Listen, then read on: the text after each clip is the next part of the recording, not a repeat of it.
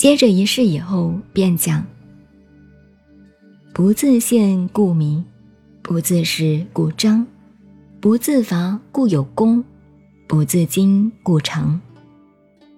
道家的老庄与佛家、儒家三家教人的道理几乎都是一样的，不过佛家与道家是从正面上讲，老庄道家是从反面上说的。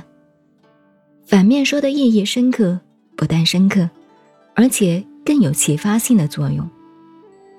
因为佛家与儒家是从正面上说的，往往变成了教条式的告诫，反而使人产生抗拒性的意识。至于老庄道家的说法，却合乎取则全的作用，比较使人容易接受。不自见故明，人本来要随时反省，使自己看见自己才好。为什么在这里却说不自见故明呢？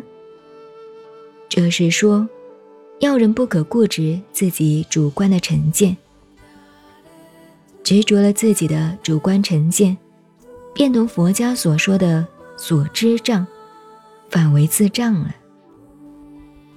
因为自有主观成分，就无法吸收客观的东西，因此而说，不自见故明。尤其对一个领导的人来讲，千万不要轻易犯了这个错误。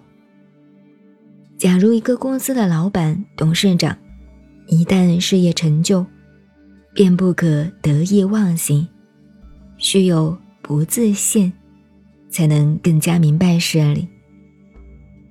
有人说老庄是帝王学，是伟大的领导学，也许重点就在这些至理名言中。当一个领导群众的人，千万不可有自信，需要多听听别人的意见，把所有的智慧集中为你自己的智慧，你的智慧就更大了，那就合乎不自信故明的道理了。自始与自现差不多是同一个道理，但是同中有异。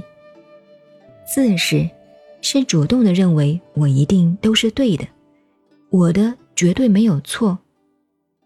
比如现在的人喜欢引用拿破仑说的：“拿破仑的字典里没有难字。”乍听很有气魄似的，其实。拿破仑就是太自恃，所以变成拿破了仑。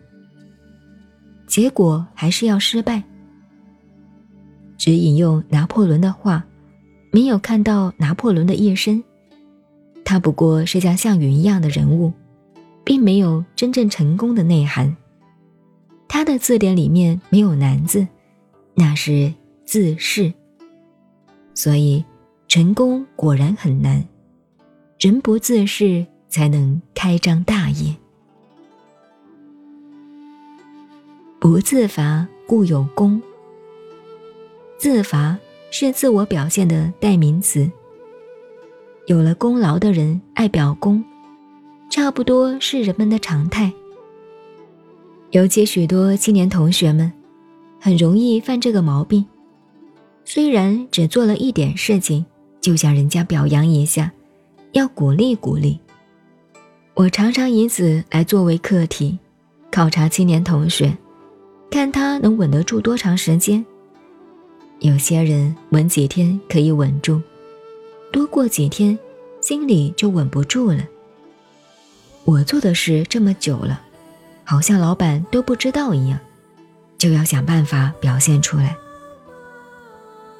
真正有修养的人，要不自罚。有功等于无功，儒家的人常以尧舜来做标榜。功在天下，功在国家，而他自己好像一点都没有做一样，而且更加谦虚，觉得自己没有什么贡献似的。那才是不自伐的最高干。当然不会埋没了你真正功高望重的知名度的。因为天下的明眼人毕竟很多。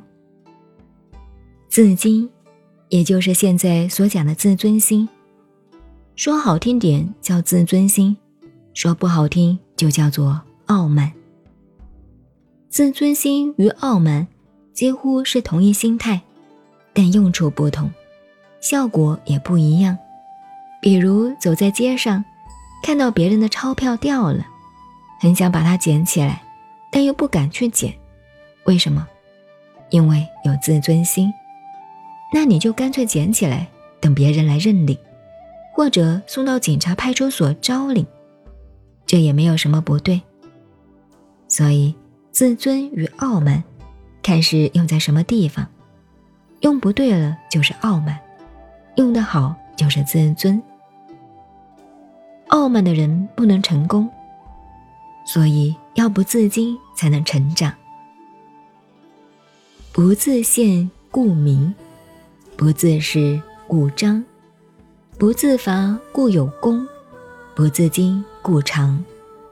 这四部的名句是告诉我们，为人立身处世必须要记住的道理。